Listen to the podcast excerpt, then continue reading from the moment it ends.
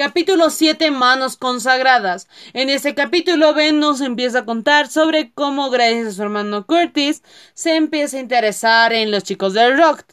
El rock era un grupo para jóvenes en el cual Ben se entusiasma bastante al saber que puede ir subiendo de nivel y puede ir subiendo de grado, por así decirlo, y llegar al nivel superior a, ser casi un líder para los chicos del rock.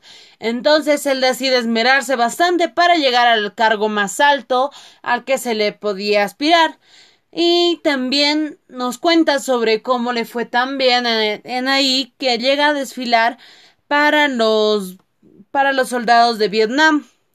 También nos empieza a contar sobre el College Bowl, el cual era un programa que hacía preguntas de diferentes de, de música y cosas así, a los cuales se le gustaba prestar mucha atención para postular el siguiente año.